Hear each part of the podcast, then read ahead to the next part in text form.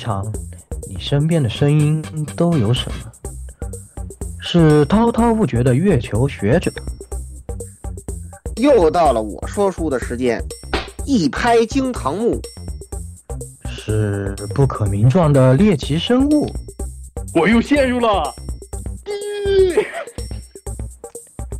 是温婉可爱的纸片人老婆，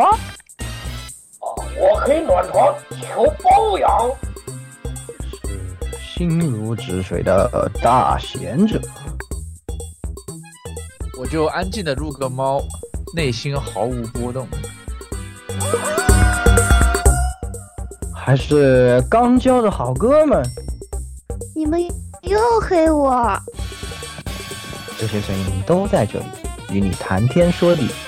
请听 AR Live 常规节目。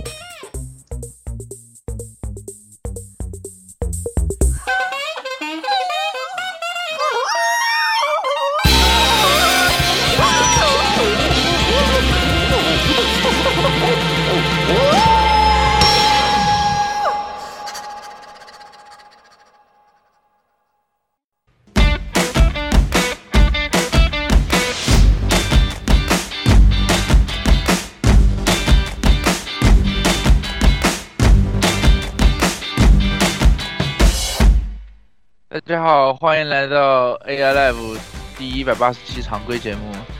我是不知道为什么突然来念开头的摄影师。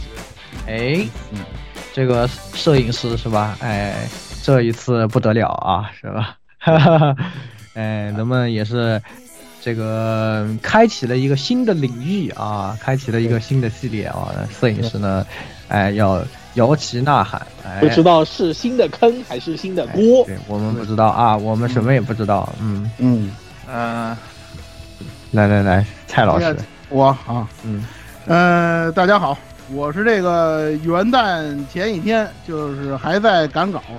总共为了《莱莎二》这么个破游戏，码了将近两万个字的老蔡。哦，我我也不知道这么个玩意儿值不值得走到码这么现。在都没通关，太行了，是吧？没有通关。我们是不是又要给人家做免费广告啊？又该买二次元狂热了，是没有，我对对对对对对，二次元狂热是吧？那个会在未来某一期会有我的这个瞎写的这么个玩意儿是吧？大家欢迎大家来捧场啊！包括那个成都 c o m i Day 的那个公众号上也会有相关的文章啊，这是友情有有有友情广告吧？反正你反正除了这些之外，我还得接着写，就是未来要给大家填的坑。反正你你也知道是吧？那个老蔡说给大家填坑，那绝对不会割的啊，请就请大家期待吧啊，好吧？来言语，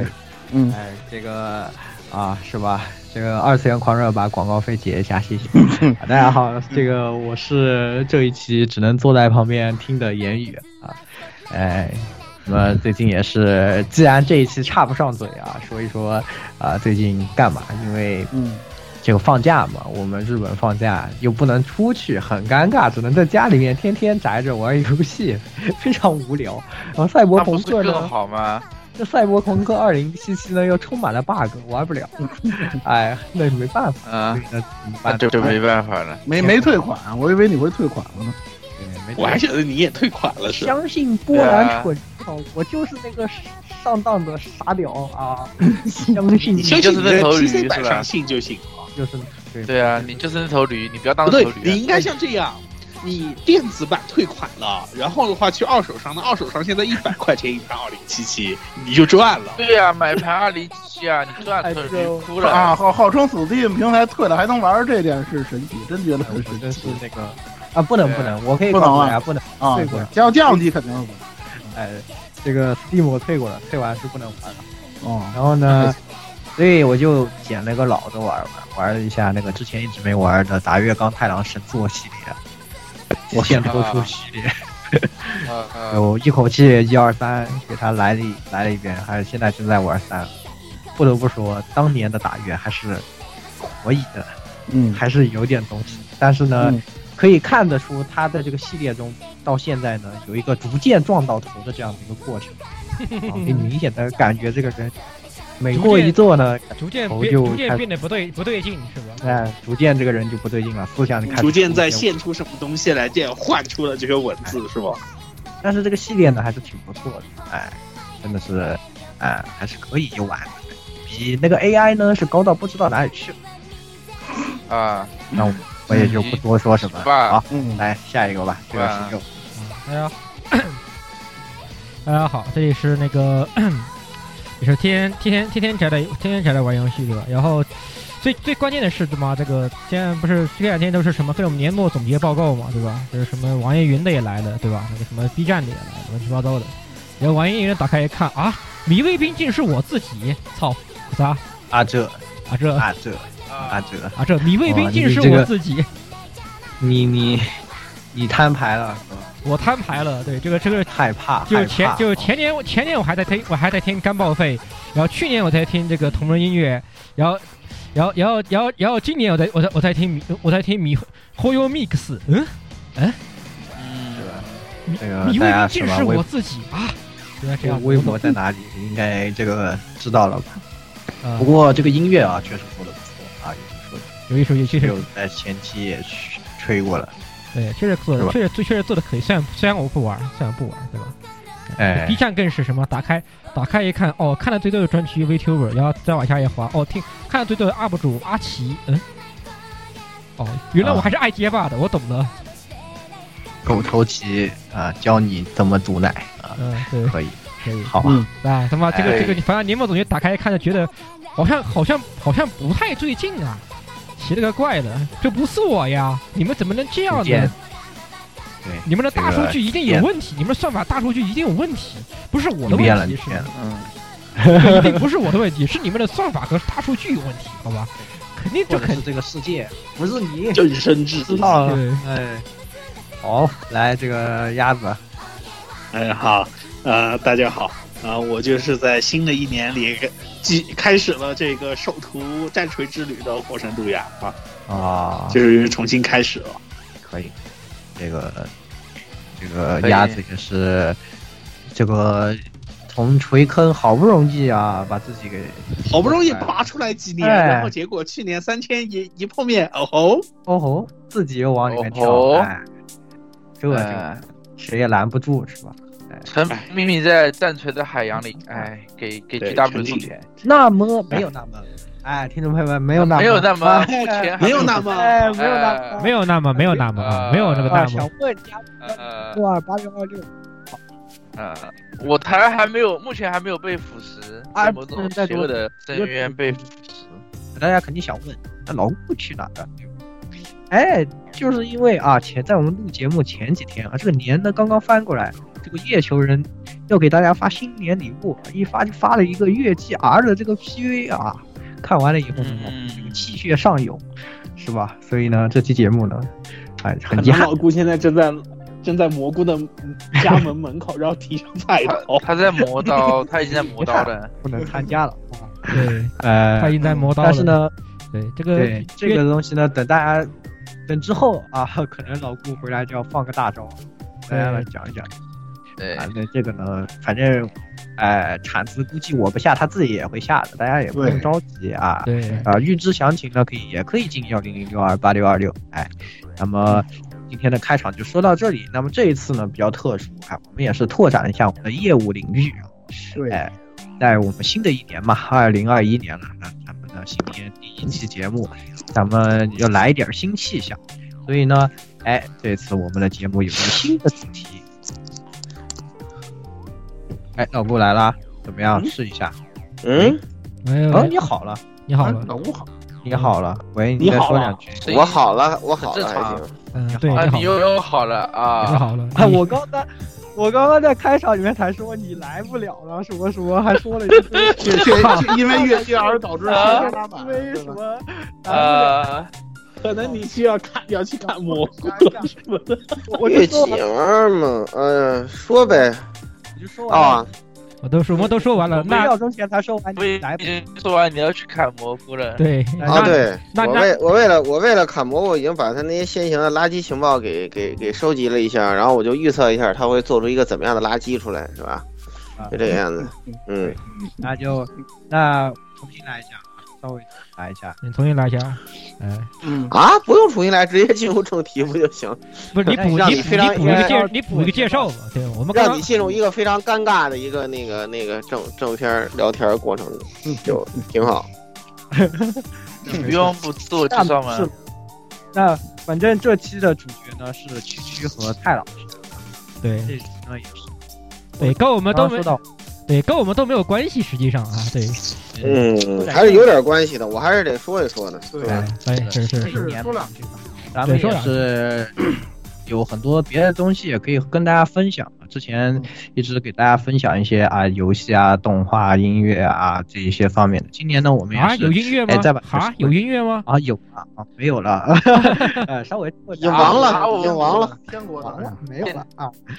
稍微拓展一点点。也是我们聊一聊科技圈的一些事情，它其实呢也是嗯对于我们这些宅宅息息相关的身边的事，对吧？大家肯定也很关心。那像蔡老师、老顾和呃嗯摄影师呢，他们三个都是呃很关注这一块儿，而且经常也是啊、会和大家聊一些。所以哎，那这次也是突然就想到，哎，那我们就来聊聊这个吧，那也挺好，嗯那也给大家带来一些这样这。是蔡老师在那期节目里刚强烈要求过，哎所以对对，我跟对我跟摄影师我们俩磨了好好长时间了，其实也有这个想法，啊主要就是 主要是什么呢？就是呃，跟咱们还是有密切的关系。你说大家玩游戏也好看动画也好，这个离不开硬件啊，真的。对，呃，肯定各位啊，尤其咱们这些 这这宅男嘛，对这个东西也也非常感兴趣。所以说呢，值得聊的地方也很多。但是说实话啊，可能老顾还能接触一些，我呢，我跟呃老顾跟摄影师接触的还算多一些啊。但是我们不能算是专业人士，也不算也不算完完全全意义上的这个圈内人士。所以呢，我们大多呢也主要是围绕着一些热点啊和一些就是比较有趣的、比较新奇的、比较有争议的一些话题呢，跟大家聊一聊。基于的也是这样的一些观点。呃，目前来讲呢，咱们这个数码节目啊，就是打算的想法呢，就我我我跟四小时那天聊了一下我们的想法呢，就是，呃，首先呢就是一些热点话题的一些这个讨论，这个是肯定会有的。然后呢，涉及到的领域呢，包括手机啊，包括电脑啊，包括主机圈啊，还有一些其他的一些领域，这是一。还有一个呢，就是摄影师提出来的，就是一些独立话题，或者说一些有深度的话题的深层次讨论。这个呢，我们可能会在以后的节目当中，或者说再有这个相对相对这个更多的时间的时候呢，跟大家呢专章来讨论那些比较有深度的那种话题。当然了，也是就我们所能了解到的情况和我们的一些认知呢，跟大家进行分享。这是一部分，还有一部分呢，就是体验环节。体验环节呢，主要就是我们买到的，或者是我们接触到的、体验到的这些呃最新的这些数码产品，这个也是一个比较重要的内容。这期节目当中就有在后面，呃来得及就说，来不及就估了，就不一定来得及基本说。基本上基本上够，因为我们调整了一下这个之前的内容，把很多东西都删掉了。呃，我们做到的一点啊，当然就是说，关关键是我们做到的这一点呢，是这个我们肯定上上手了，不管是买到也好，或者说是就是亲身去试也好，我们尽量不会去做那种所谓的云评测，肯定是我们摸过了，然后呢，我们也玩过了之后呢，再跟大家来分享。这个就是我们目前的一个这个数码类节目的这个想法。呃，大致上呢，这期节目呢也是主要以这些环节为主。嗯，话就不多说了啊，咱们就首先进正题啊，就是关于这个二零刚刚结束的二零二零年科技圈的一些事情。二零二零年呢，其实我个人觉得呢，就是确实因为这个疫情啊，之前也聊到了，因为疫情，因为很多原因，这个科技圈的动荡啊，包括一些这个就是说其他的一些方面，像政治方面、像经济方面的影响，导致了整个科技科技圈发生了非常非常巨大的变化。说是百年未有之大变局，这这么夸张的词也没有什么太大的问题。呃，尤其是最典型的就是手机市场。我们今天就从手机市场开始聊起。嗯。说到这个手机呢，肯定大家会想到的，今年最重要，呃，去年啊，这应该叫去年了。二零二零年最重要的一个事件就是这个华为的这个事件，因为对，对，它就是这个大家知道，就是这个美国制裁的这个原因啊，导致这个华为呢，最后最后终于是走到了这个分裂拆分的这个程度。这个整个这个荣耀集团啊，从这个华为的这个体系当中去独立存在了，他们要独立这手呃生生产手机啊，然后那个从事自己的这个运营业务。当时呢，这个呃任任总呢也是说呢，这人既然独立了，对吧？也不要藕藕断丝连了，是吧？以后我们就是竞争对手，就是有商，真有商，真的有商。他跟那个小米那种情况还不太一样，就是彻底独立了。啊，对对对对，所以呢，其实很多人也想到这一点了，就是荣耀到底是以后要怎么办？嗯它以后要如何去生存？这个东西虽然说我们从我先说说我的看法啊，就是我觉得从这个荣耀它现在目前为止，就是现在它的这个股东来看呢，实际上它跟这个华为还是有一定的关系的，这点是必须要承认的。而且呢，它呢嗯没有直接的关系了，对还是没有一直接的关系就是有一定的关系。对它是华为以前的分销商持对的股，供应供应链的企业，就是那些非华为供应链的呃供应链企业，对对分销商的企业，那这些企业它同时也给华为代工，也给华为做东西。对对对，包括包括代工厂在内，就是说白了就是吃华为这碗饭的一些非华为控股参股的企业。对是对这么一个事情。然后的话，就这个事情的话，因为我因为我这边的工作原因的话，我可以稍微透露一点点事儿，就是这个，因为这个美国制裁这个事儿啊，呃，咱们咱们现在这边的话是有一些就是预案的。意思就是说，一些别的有类似于像华为这样持有比较多专利的企业，呃，比如说某某某某啊，对，这这个这个四个字啊，我不能说啊，这个这个这个东西现在是不能说的，这要在广播间里泄了密，对吧？我是要承担责任的。呃，然后呢，就是在已经就是类似于华为这样持有专利的企业，呃，已经在做这个专利的拆分了，就是他已经在做这种狸猫换太子这种，把这个技术给转移出去了，对。呃，把这个技术转移出来，对，而且我可以这个就是这在在这儿就打打碎一些幻想，就是说目前呢，就是我们也参加过一些研讨会，然后目前我呃在这个战略预判层面呢，我们是觉得呢这个抢救它基本上是是不太可能的事情了。现在拉他一手呢，就是让他死慢一点，就给这个这个专利的转移拉出时间来。其实也就是这么一个事儿，就是简单的说，就是华为已经完完已经完了啊。简单的说就是已经完了啊，这就是就是这么一个结果。呃，就但是呢，这些研究成果跟技术成果呢，倒不会完，就看他将来转移给谁了。这个东西呢，就再说，反正就我就可以把这个情况说一下吧。起码目前来讲，就是在战略层面是是这么一种态度。对，所以说我可能比一般科技自媒体知道的信息更更多一点。对，嗯，他对我就这么一个觉得他的基础业务，就是说那个通讯那块儿应该没有什么大问题，也也不行，也不行。通信那块儿也有美国技术，它也是那是肯定呃它，就只要因为它现在只要有美国技术东西，你就你现在等于只要有一丁点儿美国技术东西，对沾边儿就管管。那个对，就那个那个协定是沾沾边儿就管的嘛，对对对对对，所以说就是等于它的库存用完了之后，它的业务就所有业务就等于就都没办法开展了。因此呢，现在等于在战略层面的这个呃做法，就是尽快把这些技术跟研发这些东西，包括专利这些东西给它抢救一下。哎，基本基本上就是这么一个做法。对，所以说，但是我也不能说更多了啊，说更多了我感觉好像不太好啊，这个事儿，嗯嗯，这个事儿有点有点敏感啊。对，我就不多说了，我我也而而且而且现在我能说的就是，已经在研究其他类似于可能有有有这样特点的这种企业，就是呃那个什么嘛，因为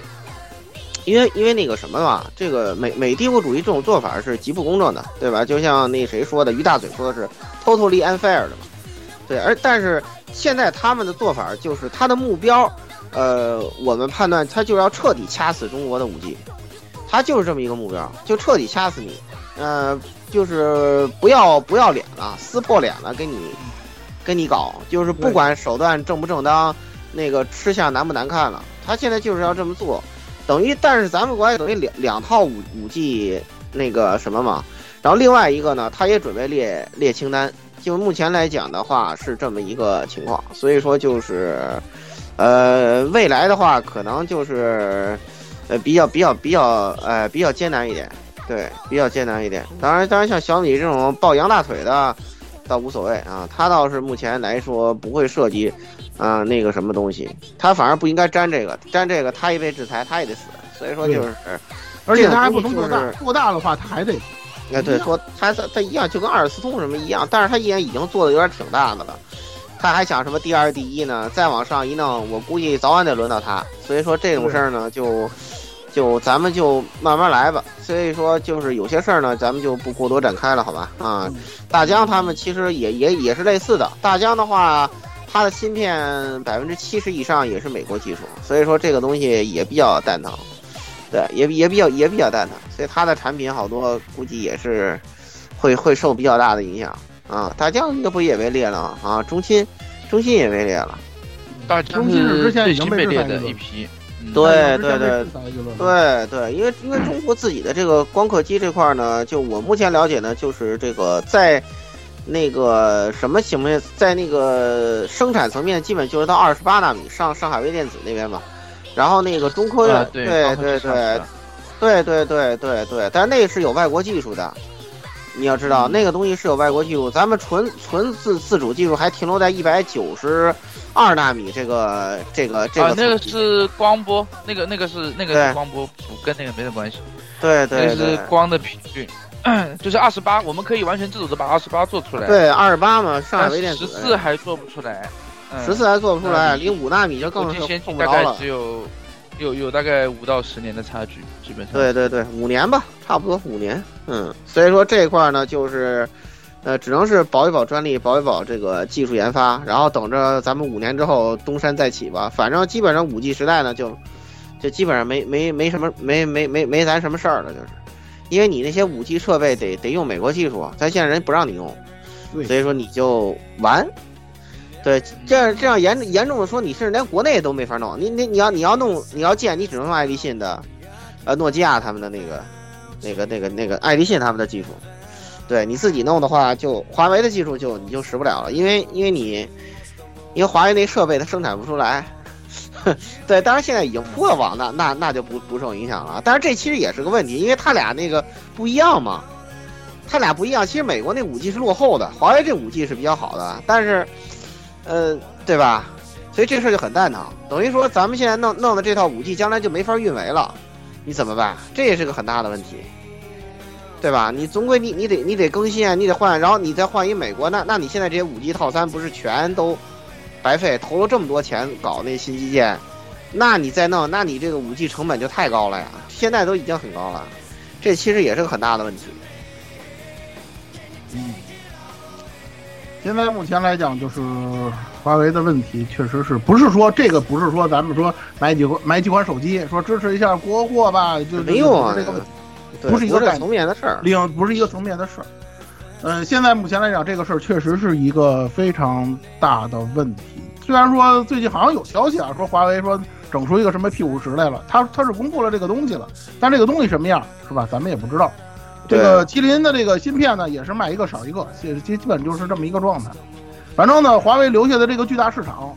首先啊，首当其冲的，或者说跟咱们这期节目有关系的，就是它留下我稍微的这个巨大市场。提一下，稍微提一下，就是我对华为这个事情有一些不同的看法。呃，是这样的，就是我我私代理的产品呢，呃，跟华为有一些竞争关系，所以呃，不过我们在其他的项目上跟华为有很深度的合作。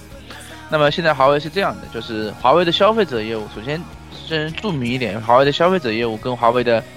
企业级业务，你们可以当做它是两个不同的公司。呃，就像联想的企业级业务，大部分消费者是不知道的啊。联想做服务器非常的厉害，做做云云计算也很厉害，啊，呃，就是它你可以当两家不同的公司，他们的策略、他们的玩法是不一样的。呃，所以就是华呃美国制裁主要是华为消费者业务这块比较难受，呃，特别是芯片这块的问题，它主要制裁的很简单，它就是制裁你芯片研发能力。呃，一个是麒麟的芯片，一个是这个，就一个是手机的芯片，一个是它这个基带的芯片，呃，就是这个五 G 的芯片，五 G 就是基站的芯片。那么，呃，其实五 G 基站还好说一点，呃，因为它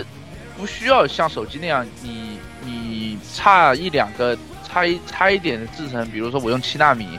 啊，你之前用七纳米，现在用十四纳米，能不能用？就是十四纳米它还还是能用的，在企业级方面，然后在消费者端的话，呃，手机这个业务大家都明明知道的肯定不行了。那么华为目前我所知道的是，它在极度的开始布局电视，在布局 PC，特别是一一八年开始做笔记本的业务，包括现在开始做台式机的业务，然后现在是放放出来一些这个一体机的业务，它在主攻这个所谓的这个政府市场、企业级市场的 PC，包括它华为现在拿出一些 A ARM 和 Linux 系统，ARM 芯片加 Linux 系统的所谓的这个保密或者是这个政府专用的 PC 机的一个一个方案出来，这个可能是华为自己对未来的一个布局，包括电视电视了。呃，华为这两年电视打得很凶，呃，跟小米打来打去，而且大家很多拆解已经拿出来看了，就是华为电视里面的主要主控芯片，除了面板之外，其他的控制芯片基本上都是麒麟的，呃，海思的，或者是他自己研发的。或者是国国产的，它大量的没有使用国外进口的部件，但是它做的电视本质体量上还不错，虽然高端可能会差一点，但是中低端包呃的效果还不错，所以说华为对于华为本身这个企业来说，它的思路可能是呃一定程度上的去去转向消费者端去转向放弃。一定程度上放弃手机这个这个部分，去转向，呃，PC 转向电脑，转向这个，呃，电视这一块。而且，华为也好，荣耀也好，都拿到了这个，因为英特尔跟 AMD 的授权，就是美国政府已经批准了，他们可以继续用英特尔跟 AMD 的 CPU，呃，去做电脑。这是这是目前已经可以确定的，而且是这个期限目前还没有被限制，所以，呃，我只能说祝他好运吧。在某种程度上，但是他这个转型能不能成功，啊，这个也要看看进一步的发展。对，可以到明年再再总结他这个转型情况。对 嗯，来，蔡老师继续来说这个市场。来来来来来，我就是我。而而且而且我我可以先先先先垫蔡老师一句，因为你可以看到，就是最近那个谁一卢发那个微博，就是现在小米在疯狂开店，就已经非常明显就是要对标 OV 了，这就这就正确了，对标华为的不是一个路子，对对标它的不是一种企业，你对标它干嘛？就对标 OV 就行了，把 OV 给对标死就行了。对，咱们之前讨论也是这样，就是他不应该去。他不应该当初啊，就是华为还没这个样子事儿的时候，他就不应该去死磕华为。对，他实际上的对手应该是蓝绿厂，这点没有什么问题。但是蓝绿厂也没闲着，等于说现在这种状态，因为华为逐渐退出市场之后呢，现在大家也看到了，就是二零二零年第三季度开始啊，小米啊、蓝绿厂啊，他们这个采购芯片的这个动作明显加大了，而且量量加大了。对。量加大了，然后那个线下店就是线下体验店，像小米之家这种，就是扩张这个是一直是在有的。可能现在小米之家在在疯狂开，在疯狂开。现在不是这谁说了，管管那个中国区总裁一卢不是说了要做到一一线一店吗？对的话，对对。你比如像对你比如像北京这块儿，反正我跟我夫人经常去的那些商圈啊，就比如像什么万达广场啊，像那个像那个天街啊，就这些大的商圈全都有。基本上都有，呃，然后现在呢，等于说就是从这个供应链方面的这个就是一些消息来看呢，就比如像蓝绿厂啊，像小米啊，甚至包括三星中国区都开始上调自己二零二一年的业绩。他们的想法非常简单，就是要把华为留出来的，就是供出供缺出来的这个市场马上吞下去。因为大家也知道，现在这个手机已经是进入到了这个就是蓝海蓝海阶段已经结束了，基本上现在红海阶段了，红海市场就是卷。现在就是卷的这种状态，内卷嘛，就是就是内卷。所以说呢，再加上有这个五 G 的这个更新手机的或这个这这个这个动作啊，包括这个时期呢还没有还没有完全结束，所以说呢，各家呢也是完全的开始发力。比如说像那个，呃，二零二零年第四季度到二零二一年的第一季度呢，小米是下了近一亿部的这个手机订单，比起去年的八月份高出了约就是预测出来的这个量啊，大约高出了百分之五十。这是这个 Index Research 的这个数据显示的。另外呢，像蓝绿厂的这个数产量预测也分别增长了百分之八左右，嗯，呃，达到了九千万和七千万吧。对。然后呢，我是有的人这个说法，这个说法大家都不一致啊。有的人可能觉得小米啊、OV 他们的这个目标过于乐观，因为荣耀什么情况我们还不知道。现在目前刚才没有提荣耀的这个事儿啊，就是荣耀到底要打什么牌，目前不清楚，他怎么去定位，这个也不知道。对，这是一个。所以再一个呢，就是实际上呢，就是华为在这几年的这个形成的这个市场啊，是不是能够就是说让这些。就是它空缺出来这个市场，能让这个小米啊、OV 乃至三星啊、苹果这些呃厂商能不能就是完全的把它这拿拿下？这个东西也不还不好说。他们的自身的竞争又特别激烈，尤其像蓝绿厂跟小米，刚才咱也说了，三星呢，因为它一直以来的这个在中国区的这个骚操作呀，可能现在这个国内区国内的消费者对于三星的这个认知已经是成很大问题。三星的问题，咱们先搁一边说啊。就是刚才这个，就是其实步步高，就就我一般喜欢说步步高啊，因为他们三家我懒得一个一个说，让大家认识不到他们是一家。其实说蓝绿，对对对对，就对就蓝就蓝绿的做法呢，其实是一个比较就是烂的做法，就是说白了，他们的这个研发能力呢，可能跟小米还是有差距。所以说他们的做法呢，就是频繁出新机。Reno 都出到五了吧？我记得，对吧？呃，这个一一年多点儿，一年一年半五代，一年半出了出了五代。然后那个 OV 也是叉六零吧？我记得是，嗯啊，搞那个东西就是疯狂。Realme 再加上 Realme 也是。对他他们的做法呢，就是很明显，就是那种做那种就特好看，就是线下特卖出去。因为线下消费，它它跟那线上那些直理工男买手机是不一样的。它一般就是你这模样特好看，看着特特漂亮。它就它就好卖出去，就其实就就这么简单。有的时候它就是这个样子，就是小米自己其实线下销量也比线上高，啊，这个我有必要强调一下。啊，小米自己它线下销量还是比线上高，就是说，以它区区六百六不到一千家小米之家啊，但当然它准备要开到一线一家的话，那就是六六千家，那我觉得它一年也做不到啊。以它区区一千家小米之家的销量都能超过它线上。哪么小米啊？那 OV 呢？就八百分之八九十都是线下销量。呃，对，所以所以说你看他俩这做法不一样。呃，那两家呢就是最传统的做法，线传统线下就是疯狂出新机嘛，这样就能引起线下用户的那个关注嘛。就是导游也会推销他们买买，导购也推销他们买买买新的嘛。这是一个做法，最传统的。小米做法呢不太一样。你看为什么十二月份就把小米十一发布了？就很明显就是要抢市场的。就是，而且弄了一个独占机，其实这独占机就是个噱头嘛。这他那个独占机其实也没多少销量，没多少产能，但是呢，他就占一个就是关注度，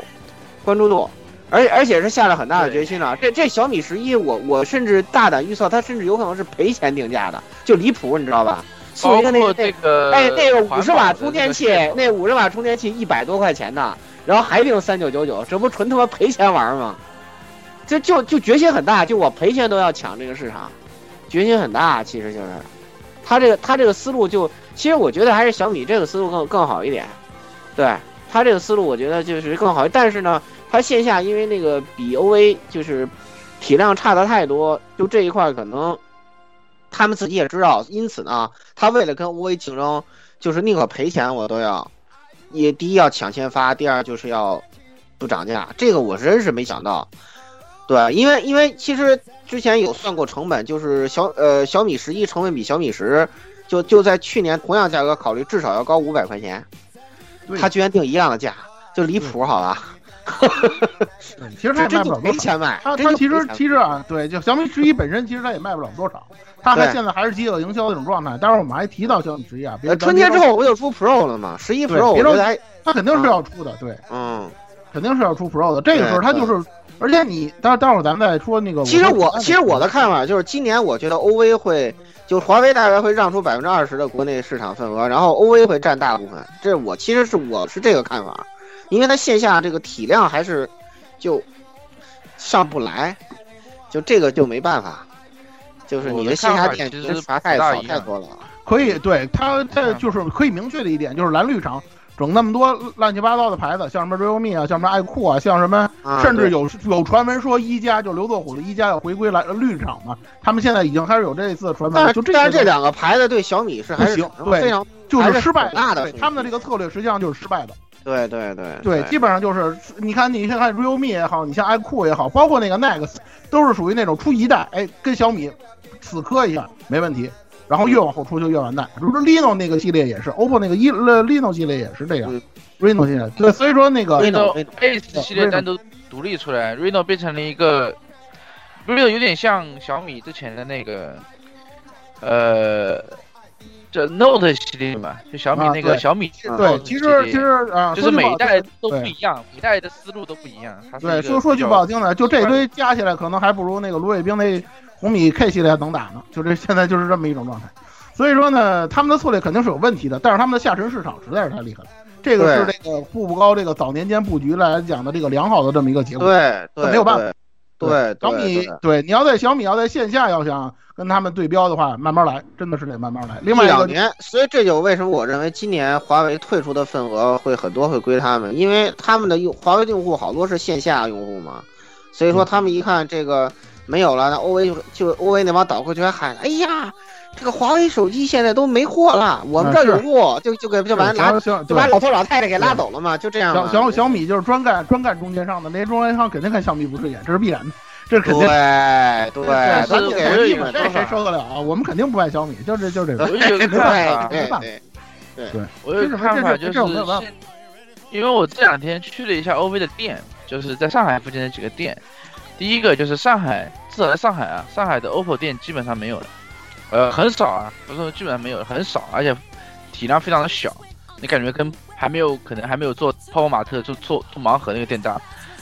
然后 vivo 的几个店去了，也很冷清，就 OPPO 跟 vivo 的店都非常的冷清。呃，但是小米这家店人非常多，所以小米说有这屏卖的这个业绩能高于苹果，这个是确实有有那么点呃可能性。啊，就是至少在一线城市，我只能说上海这个或者是在其他几个南京什么的一线城市，我去的我去过的话，OV 的的人非常的少，就 OV 店里面的人非常少，呃，小米之家的人非常多，包括去香港也是。但是反过来说，OV 的手机它的手感，你去店里看它的手感，包括它的直觉，比如说你打开打开那个屏幕爽不爽，打开这个摄像头看一下好用不好用，拍照速度快不快，这一点确实是比小米要好一些。比如我在小米十一我去试了一下，就出现了一个 bug，啊，那个咱咱们待会待待会儿再说。待会儿说啊，对，待会儿我们说这对，个。待会待会儿再说。反正就之前，就是就是它，它的面向线下的手机是好东西，但是它店里没有人。小米是它面向线上，但是它它但是它店里很多人，就是目前在上海是一个这样的状况。嗯，所以特别是在疫情之后，大家都转向网购了，转向这个这个走走所谓的这个平台了。那么下一步是怎么样的？对，大家可以去再考虑一下，就是在就是变化还会有一些一定的变化啊。嗯嗯，这块儿咱就先说说这么多。对对，风口呃风口。然后然后就是这个风口问题，其实也是延续上面这个话题啊，因为现在这个对小呃手机同质化这个估计拿什么当卖点嘛？大拿什么当卖点不卖点解，决什么样的痛点，这都是问题，对对？吧？本来咱们所之前所期待的，你比如说像这个屏下摄像头这个事儿，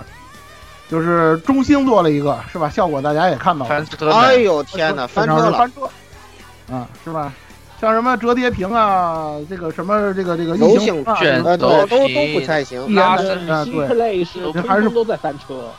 对，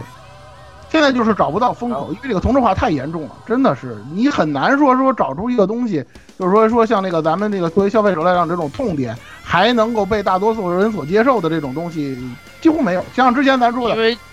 对，就是你听我说啊，就是标配了二 K 嘛，二 K 屏嘛，二 K 一百二十赫兹，然后标标配的快充，比如说现在一百二十瓦的快充呢，哎，不然后现在都是后面他的他主要是对它主要就是说什么呢？没有了就是对，还是往堆料的那个方向走，因为这个东西确实简单有效，这咱该说什么说什么。但是有一个问题在哪儿呢？就是说白了，就是我们现在对于手机的这个需求，有一些可能非常非常的小众，即使到了这种程度，也会被他们所在意，就是为了区分市场嘛。到了这种程度，对对，细分市场，细分市场，他们现在只能做这样的东西。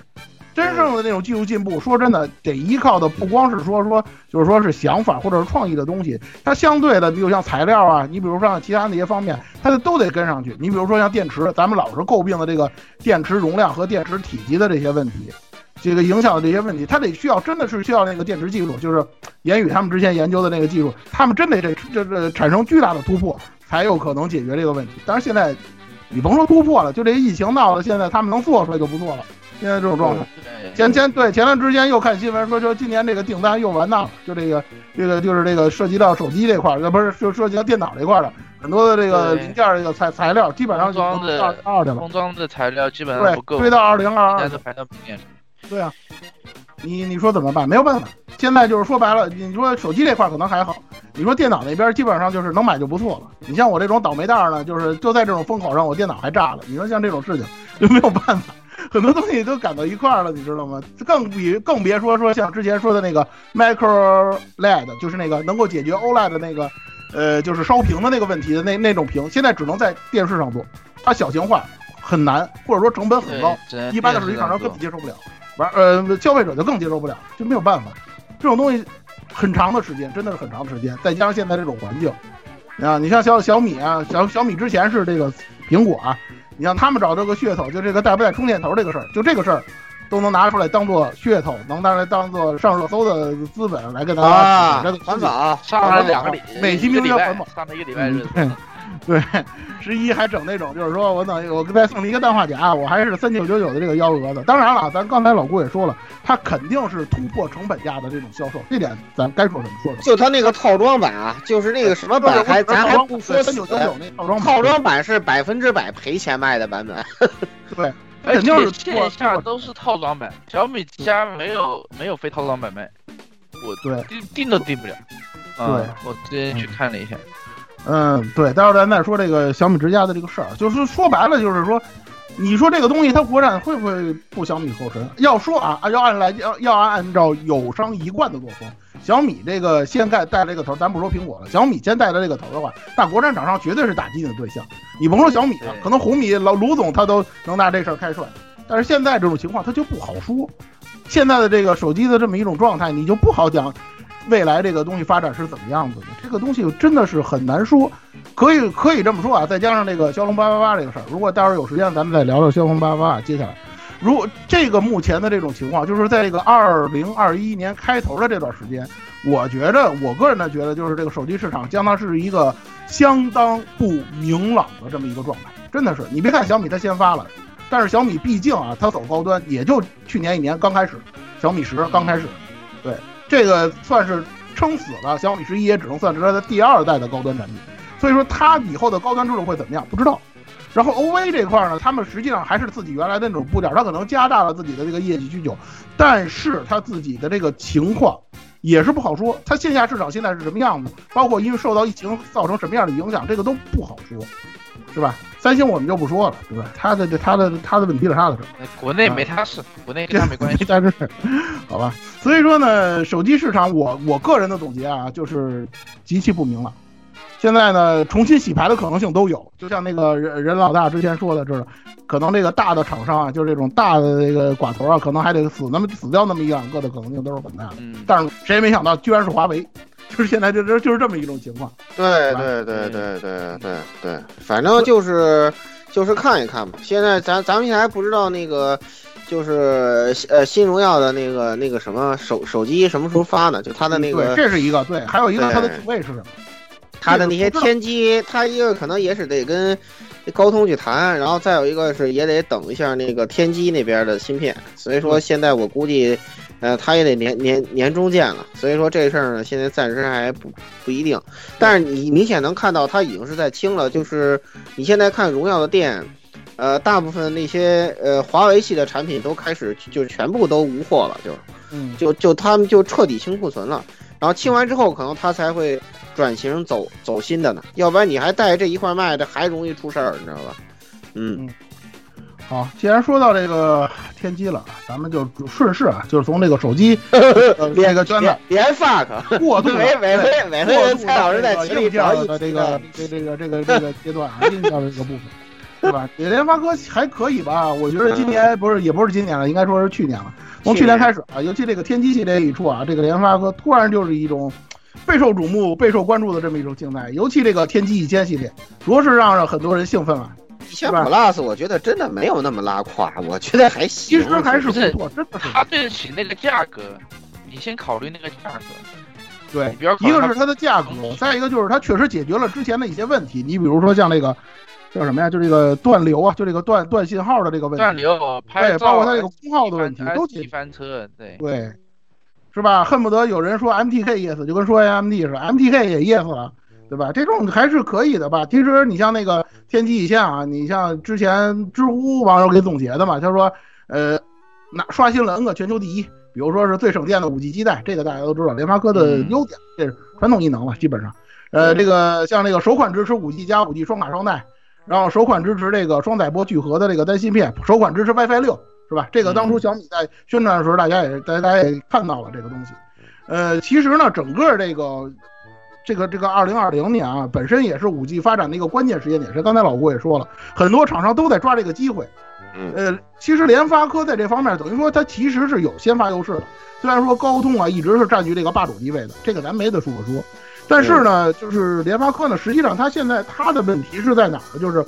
还是不让人不放心。我个人认为啊，就是它很多东西让人感觉不太放心。它成熟度没有经过几代产品的验证，因为以前联发科通过改名，所谓的改名之后翻身，然后被红米干下来，已经是两次了，就是被红米用一个很低的价钱去打出来，它永远都拿不到高端产品的这个份额或者高端产品芯片的这个额度，这已经好几次了，所以我们玩玩手机的人或者是懂手机的人，对这个联发科产品的稳定性是保留着很大的一个质疑的。对，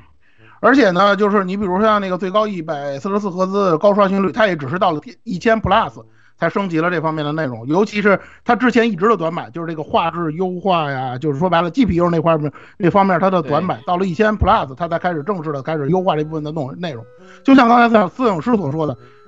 就算你是天玑一千 Plus，基本上旗舰机也没你什么事儿，现在就是这么一种情况。就是个中端机，对，你就还好啦，以前是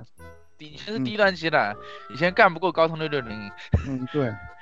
是吧？那个除了像那个某某某小而美的那样的厂商，他们就之前搞过那种幺蛾子之外，基本上现在一一千天玑一千系列啊，就是在两千多、三千多，可能稍微高一点，三千多的这个 Red Red 这个 Reno 用过吗？对，这个这个个范围内徘徊，基本上就是这个样子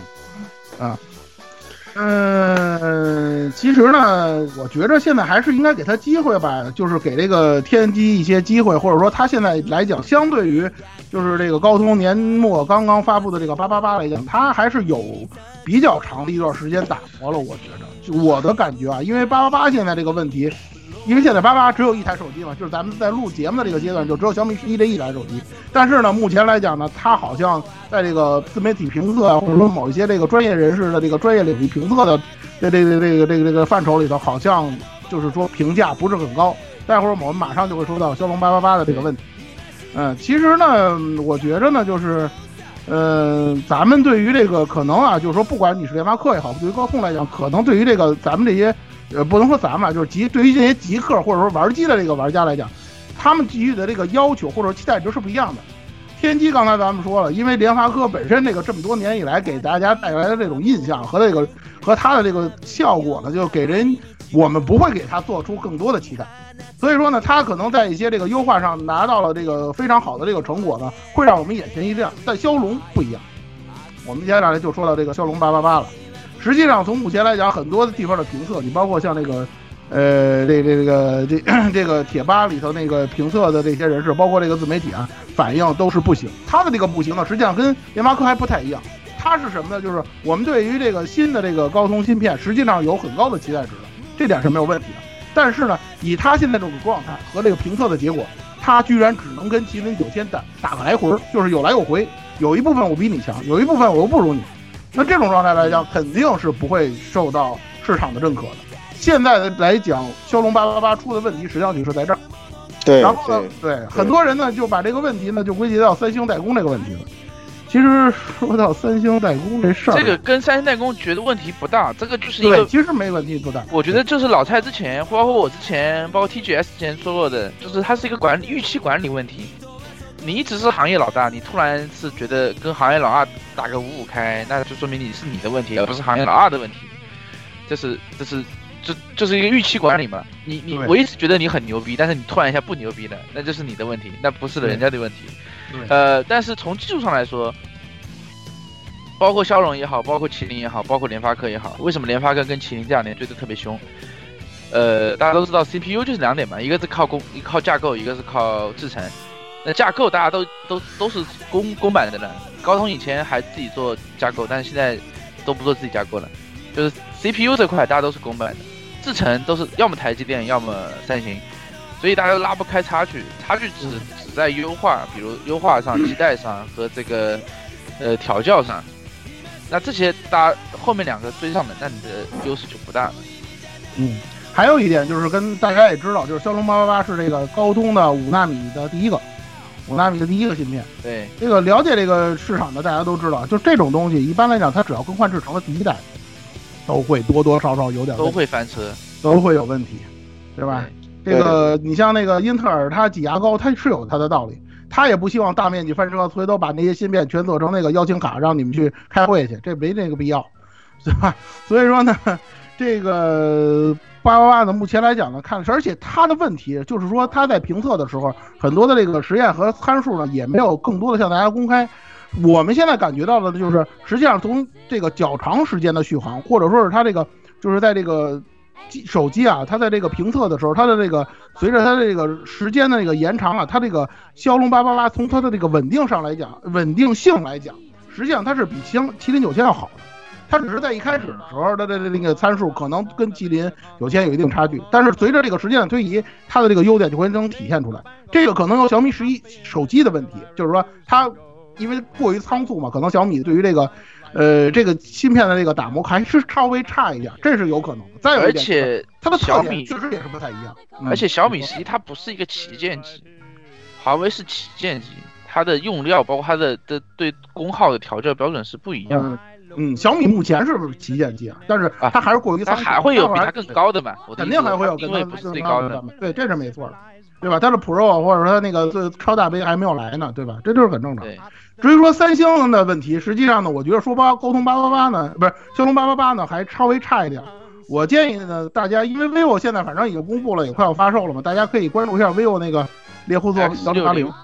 哎，X 六零 Pro，对 S 六零那个里头的像猎户座幺零八零，反正。对，反正猎户座这个东西呢，我上一次用猎户座的手机，那是还是五年前那个 Note 五的七四二零的那个，讲道理真的一代神优。我老是吹这个这这这个，对对对，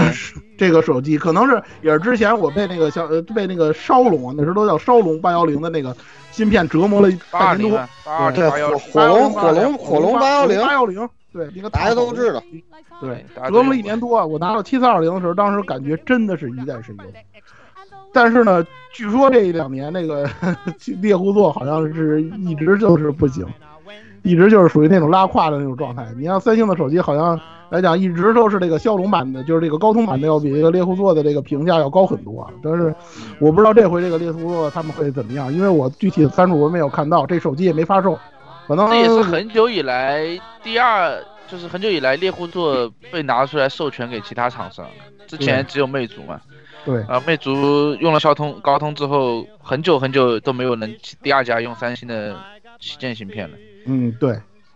因为那段时间他跟那个正闹，跟高通正闹那个专利纠纷的嘛，要不然那个他也不可能用那个联发科用那么多年嘛，对吧？那那个时候那都是那都是好久之前的事儿了，就这段时间的。所以说呢，我的建议呢，就是关于骁龙八八，如果大家有兴趣的话呢，也不也不需要完全来纠结于小米十一上。反正马上呢，就是从一月份开始呢，大量的旗舰机也会使用到骁龙八八八的这个芯片了。然后大家呢多关注关注，呃，其他手机的一些动向，包括这个自媒体的评测呀，或者说是一些这个呃相关的这些信息，很容易得到啊。现在这种状态，所以说呢，不要太着急，对吧？对。当然你你要买个华为也可以，但华为现在是买一部少一部，对吧？买个麒麟九千回来纪念一下啊。对，不用也可以，不用纪念，基本上就是理财了，现在。啊，对，也也可以啊。你要能买到，原价能买，你要能原价买到也可以啊。对，也可以。我们也只要你能正价买到，对。对。啊，骁龙八八八，咱就先说这么多，一会儿待会儿说小米十一的时候还要说到这个。然后呢，咱们就来说说苹果。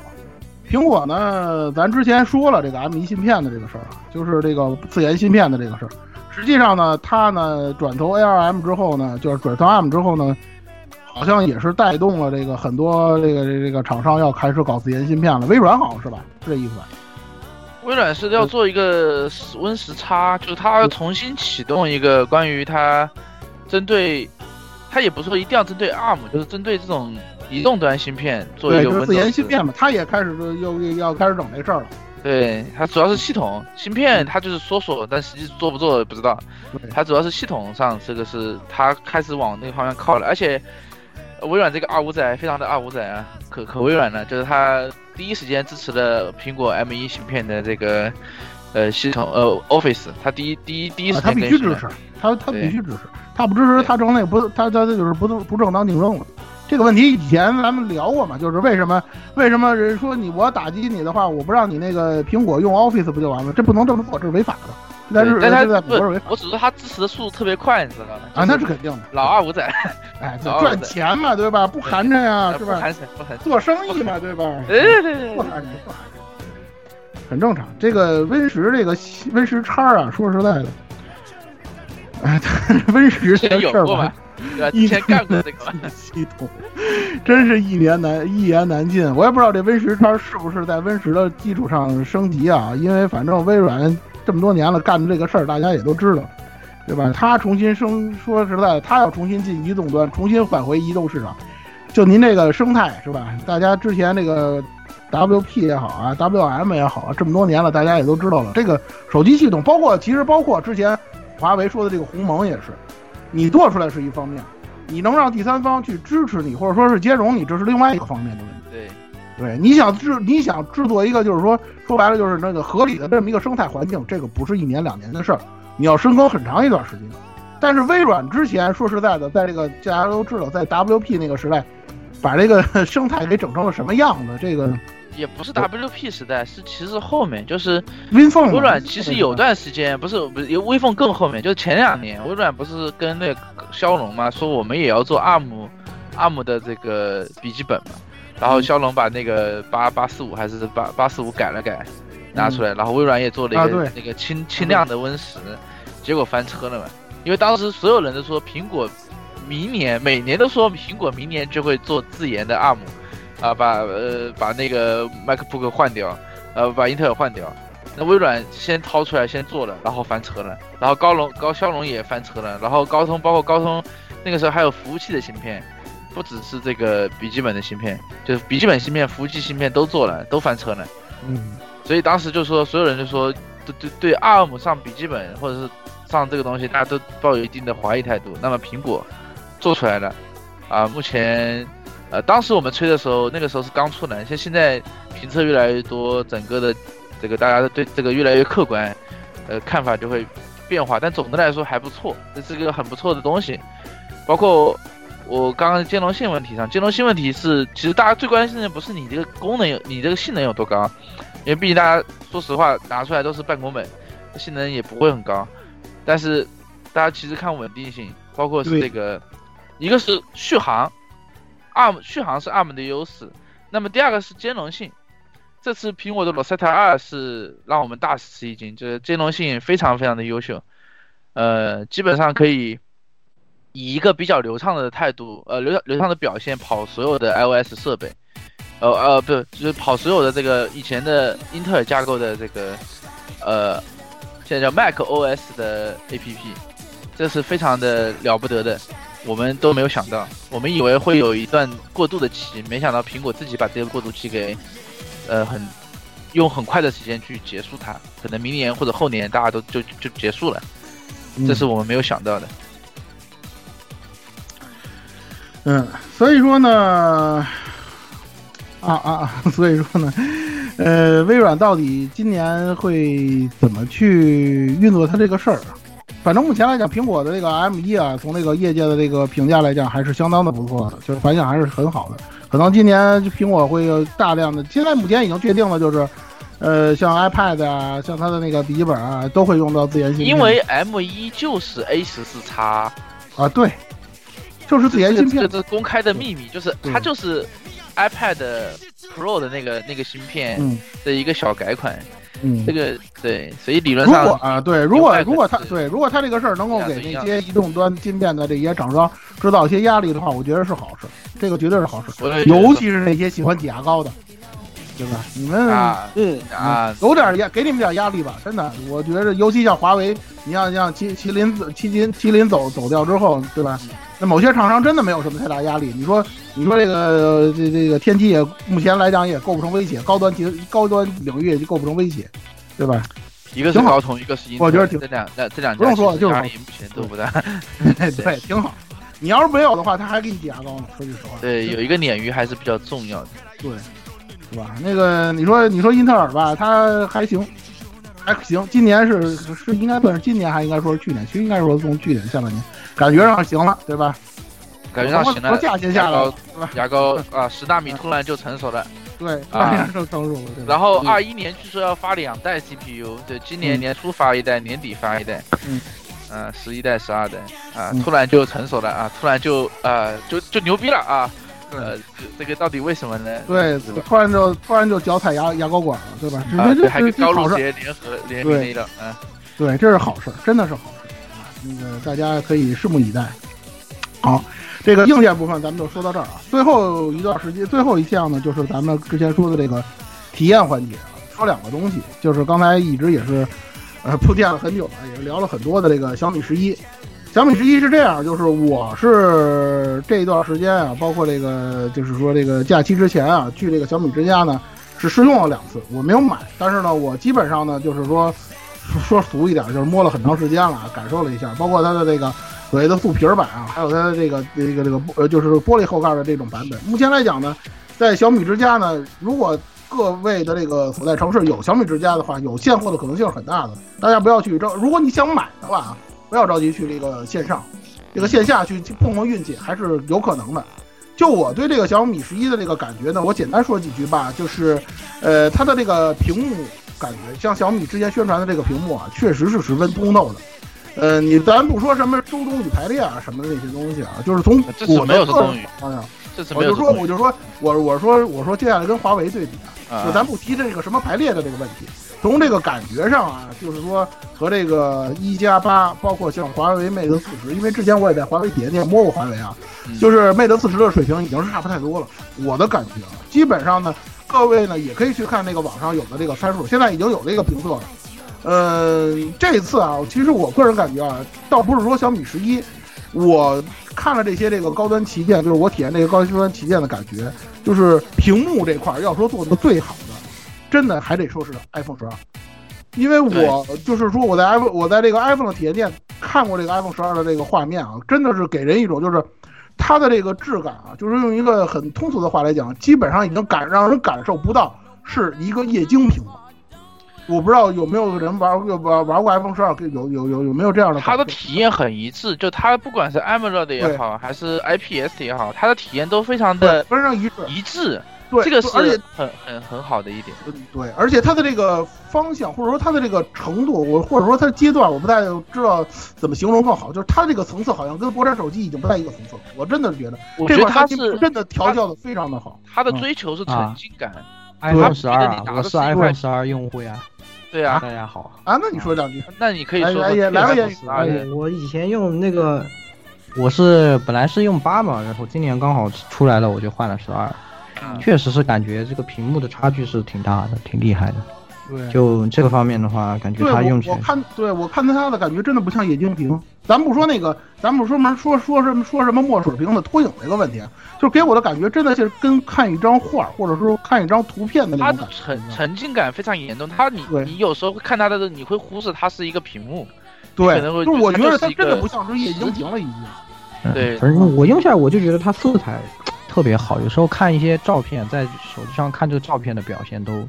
感觉都完全不一样。对它的调教非常的优秀，它就这种很舒服，它这个舒服后面是一系列的工程操作，但它就是会让你觉得很舒服。对对，你看，你看它虽然没有上高刷啊，咱们居然啊没有上高刷，它虽然说没有高刷，但是它一点不比那个有高刷的那个手机的那个流畅度要差。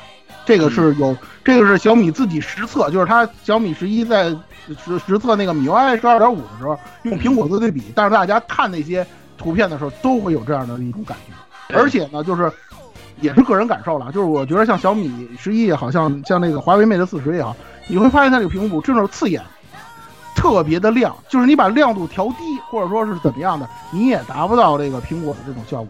但是呢，话说回来了啊，就是不管怎么样呢，小米十一的这个屏幕的感觉，如果说是跟它之前的那个旗舰手机比，比如说跟那个呃十的超大杯啊那些来比啊，确实是进步了不少。对，它的这个质感感觉真的是有了很大的这个进步，我觉得这样就已经可以了。咱也不能强求说它现在一定要达到这个三三星的这呃不是不是三星特供屏的这个 iPhone 十二的这种程度，价价格都不一样，价格在那摆着，对吧？翻三倍呢。对啊，华星光电呢，它这回应该是应用的是华星华星光电的屏啊，就是国产国产屏这块的这个进步，大家还是要认可，要要要要要要要要支持的。这点我觉得应该是没有什么太大的问题。再一个呢，我印象比较深的就是这个所谓的素皮版，因为华为好像之前推出过素皮版，在这个 Mate 上，O OPPO 也有，OPPO 也有是吧？它这个素皮版的这个质感真的是不错，实际上最早是 Find RX，对，它底下应该是塑料，我觉得应该是塑料，但是它那个手感真的是特别的好。这个可能是一个发展方向，我觉得可能今年会有大量的那个旗舰机会使用这个素皮儿的这个质感的这种，一定会有，一定会有，而且。虽然我这个手可能不是这个触觉不是那么敏锐啊，但是我的感觉是它确实比这个玻璃要来的更轻一点。其实小米十一的这个重量总体已经很轻了，因为我是拿它跟我手里的那个 K 三零 S 对比的。大家知道 K 三零 S 贴膜价格就半斤，两百克以内这次对，基本上就是这样的。它真的是很轻，轻的轻多了。这它这个一百九十多克啊，可能听起来还是夸张了一点，但是拿在手里的感觉跟那个呃其他的那些手机真的是不一样。它有点像，有点像三星那个，对，有点像三星，呃，S 十那个阶段，S 十对，S 十那个对对。总体来讲，这个说实在的，在质感方面，这次小米手机做的是有很大进步的。虽然它这个样子还是那么让人觉得有些残念，但是比如说那个摄像头的那个设计，但是呢，还是总体来讲做工方面有了一定有了相当大的进步。其实这个东西从去年那个呃超大杯大家也能感受得到。呃，目前来讲呢，就是店内的样机啊，其实也没有升级到这个米 UI 十二点五，呃，因为目前十二点五还是内测阶段嘛，咱们现在用的还是米 UI 十二，所以说，就是说这个发布会上雷军他们说的那些那那些东西啊，目前还是没法用的。我这个 K 三零，我也 K 三零 S，我也没抢到这个内测资格。那个不着急，那个至少要四月份以后才会大规模的去推。但是它它的效果，对，但是它的效果其实跟那个就是说。就是说，以它这个手机来讲，它应该有那个哎，就是说应该用这个应用这个米 UI 十二点五才能产生最大的效果。所以说有些东西实际上测不出来的，我是这个意思。嗯。但是呢，问题也有，我也感我也发现了这个问题。尤其今天就是咱录制节目这天，今天的这个下午，我又试了一下这个米 UI，尤其它这个不是小米十一，尤其是这个拍照，我发现了一个非常严重、非常严重的问题。我觉着，我个人觉得，可能还是跟这个一亿像素的这个摄像头有关系，就是就是。你在打开这个相机应用的时候，你一定要用手点一下对焦，它才能对焦。我不知道这个问题到底是怎么回事。这个高通，我个人认为高通八呃骁龙八八八的话，它不应该是这个样子。因为我试了一下这个拍照的这个问题，它一开始的对焦还是很成问题。就是它这个以要是以这个旗舰机的这个这个这个速度的话，它不应该，我觉得不应该。它拍照的速度实际上是已经上来了，但是它在对焦阶段还是有这么一些问题。我不知道怎么回事。另外，刚才摄影师也说了，你好像发现了什么 bug 什么？呃，我是这样的，就是我那天，呃，下班以后去了环球港，上海环球港。环球港正好是 OPPO、vivo，呃，这个小米都有，这三个三家三个这个直营店都有。那么，呃，第一个先去的是 vivo，这样顺便提一下，就是 vivo X 六零，新的 X 六零和 X 六零 Pro。那么我跟老蔡说，这个是可能比较适合我，因为还摄像摄影方面特别的强，呃。呃，我不管，我我就不说它的好处了。那个云台，我就说说一些问题。那么第一个，呃，X 六零 Pro 的摄像，在直观上，就是拿两个机子直接看，它的它的也不是摄像，摄影就是打开相机的那个界面，你不拍不按拍照，就是那个界面，呃，它的 X 六零 Pro 的逆光，呃，就是眩光会比 X 六零要强很多。我不知道是什么原因，反正强了。那么第二点。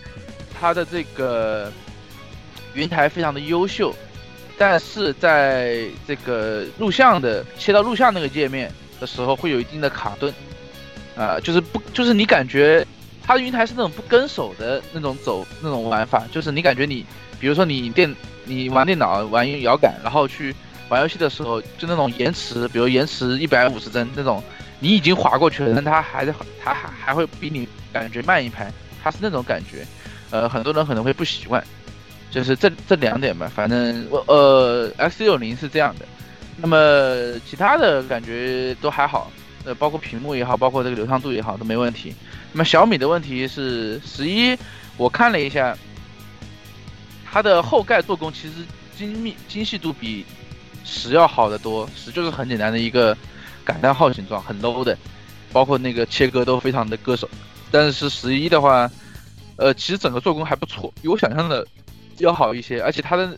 我没想到它的一个，它那个摄像头，它其实摄像头那个中那个大的圆，它还是凸起来的。它其实三段的凸起，呃，有可能会做做贴做，呃，后盖的时候可能要注意一下。大家买后盖的时候，呃，我我发现的 bug 是，只只基于它那那一台测试机啊，就是它在拍照的时候，你拍照完，你。点点拍照页面的那个相簿，那个直接弹出来那个相簿，它是糊的。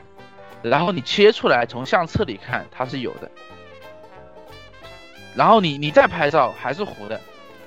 但但是你拍照以后，你可能按你拍了五六张以后，回往回倒第第一张或者第二张，它可能又有了。它可能是后台算法问题，还是 ISP 的调度问题，反正也不清楚，也有可能是它系统问题。反正目前 bug 是这样，就是会影响你的拍照体验。我不清楚它更新以后系统会不会恢复，还是就是那台机子的问题。嗯嗯，其实我我一直是觉着啊，就是，呃，当然了，这个肯定这个 就是这个小米十一啊，不是今年这个小米这个这个旗舰系列的这个最最强的这个手机，但是它一直执执着于这个一亿像素，真的是让我觉得有点不太能理解啊。就是它但小米十一的主摄我觉得很 OK，呃，不是主摄，就是主摄的录像功能。录像功能非常的牛逼，大家可以去体验一下。就是，呃，它的录像，因为它用了数码数码防抖嘛，它通过一定的剪裁去保证它的手部手部不抖动。你可以在录像的功能的话，可以录段像，特别是那种左右来左右的这个摆动或者上下的摆动，它的那个它那个果冻效应基本没有，基本没有果冻效应，这是没有果冻效应，而且没有这个抖动。你只要你只要你你你手不是很抖的话，它是没有抖动的，呃，一定程度上可以替代了这个稳定仪。这个让我让我当时我就跟老蔡说，我说这个这个视像功能太牛逼了，比比它的拍照功能要强得多。这个是我推荐大家。它它它是它是靠那个画面裁剪以它为代价。对，之前我我之前就是那种，我不建议他裁，他裁裁的好也 OK，因为它广视角已经足够广了。他裁的，他这对这个东西，对这个东西看你取舍，就是说看你的那个需求或者说价值观是什么样的。因为有人吐槽过这一点，说你这个所谓的这个不抖，是因为这个画面比比人家画幅要小，有人是这么说的，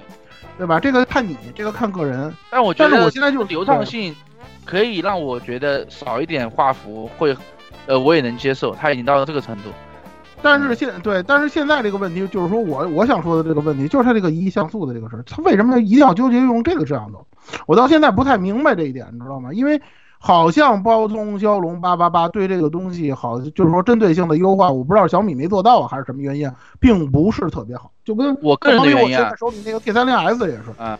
它有一颗非常牛叉的芯片，但是没体现在这个，就是包括系统啊，没体现在这个优化它现在这个摄像头的这个这个问题。小米我个人的猜测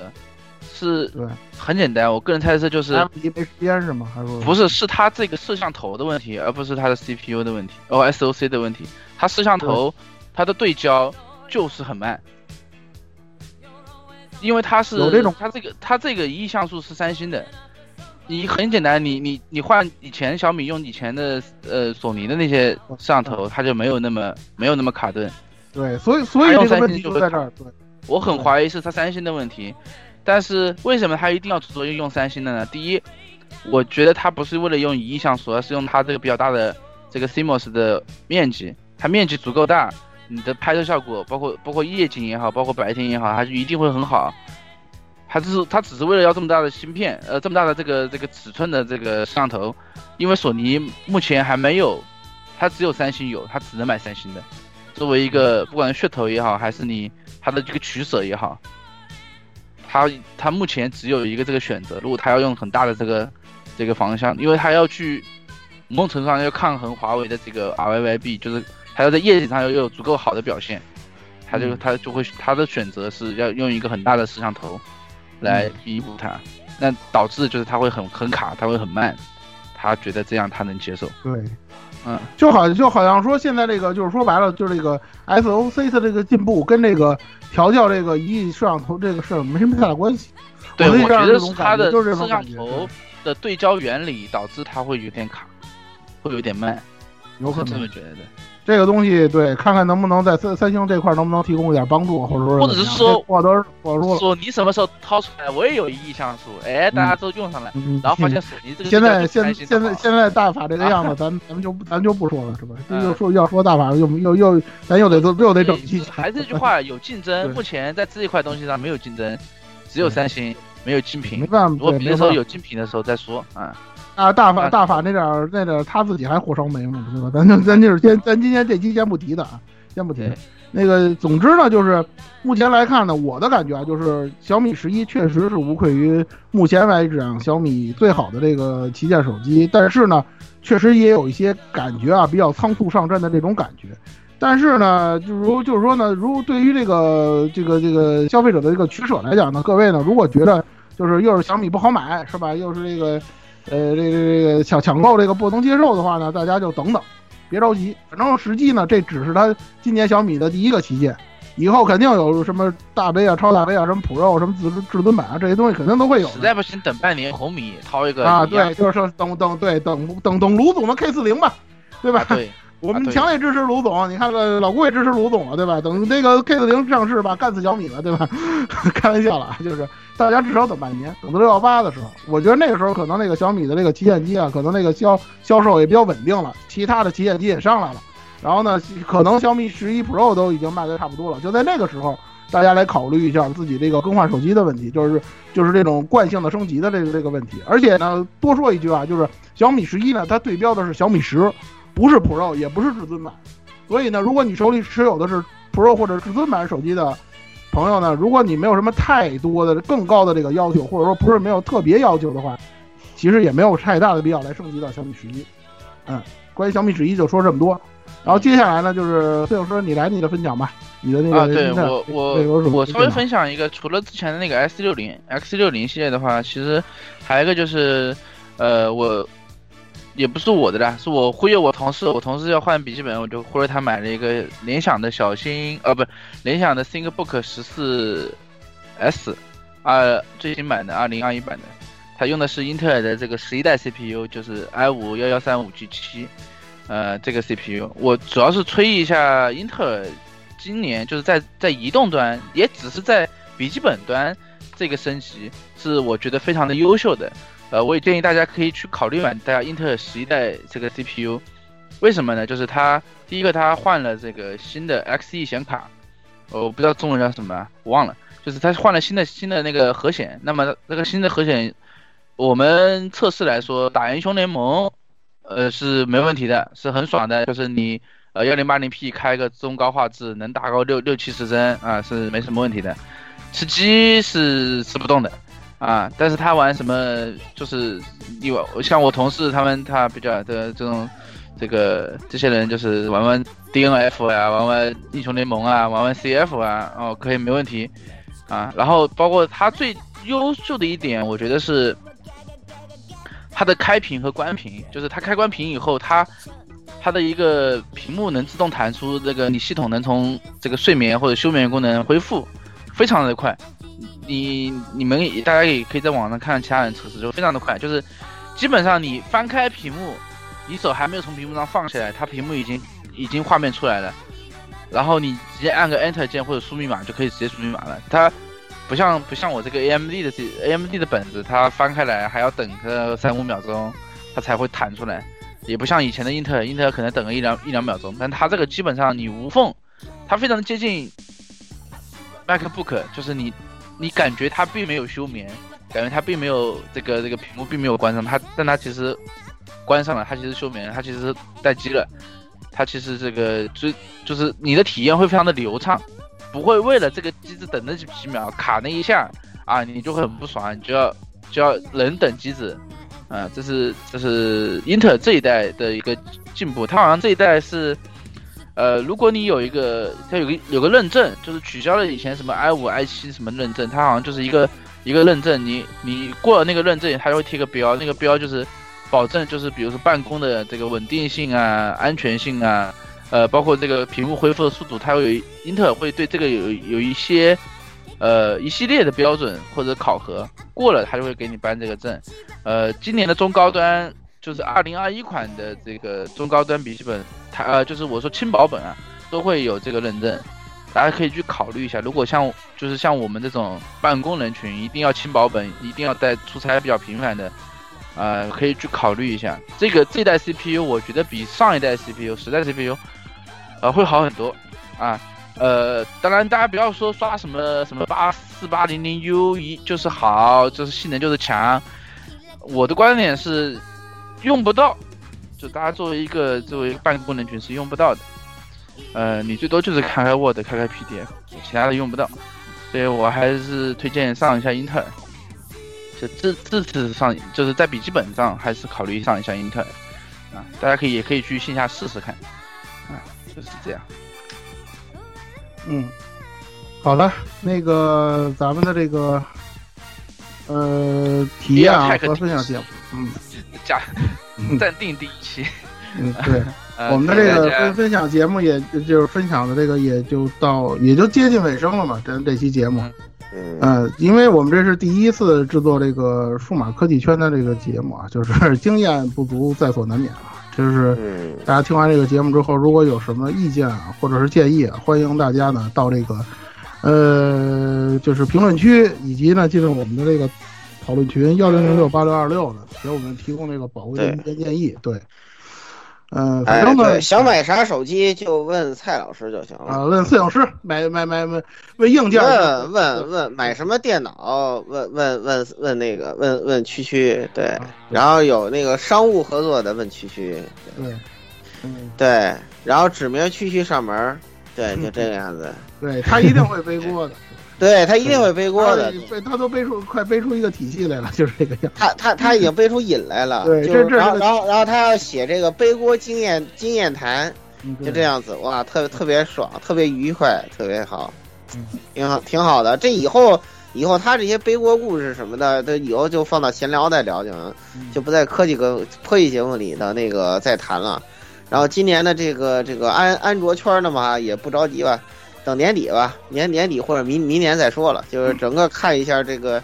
呃，这一套今年的安卓圈会整成什么样。现在呢，下结论为时过早。你刚才跟机关枪似的，枪枪当当当当那些结论，你现在着什么急下呀？真的是。刚才不是，刚才刚才已经说了，就是目前不明朗，这个东西确实是。哎，对对对。只不过就是因为没办法，那现在咱们这个时间点上，骁龙八八八就这么一台手机。你就等那个，你就等那些首首批发布的都出来了之后，然后那些数据出来再看。所以现在不用考虑这个问题。嗯。好，那这期节目也差不多就给大家讲到这儿吧。那各位还是有什么的话，哎，就像刚刚说的，幺零零六二八六二六或者评论区来给我们留言。让各位听众朋友们，咱们在下期节目之中再见吧，拜拜。下期下期再见。哎，下下期什么来着？下期是不是工作室啊？工作室。不知道啊，不知道啊，工作室还没说，没说没定呢，没定没定没定。应该应该是应该是，因为那个什么嘛，因为那个那个那个得得看你这个稿多久能赶完呢，嗯。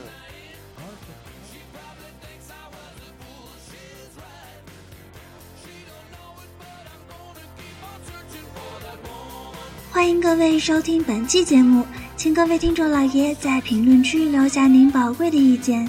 大家可以通过荔枝 FM、蜻蜓 FM、网易云音乐、Podcast、新浪微博、SF 轻小说频道搜索并关注 AR Live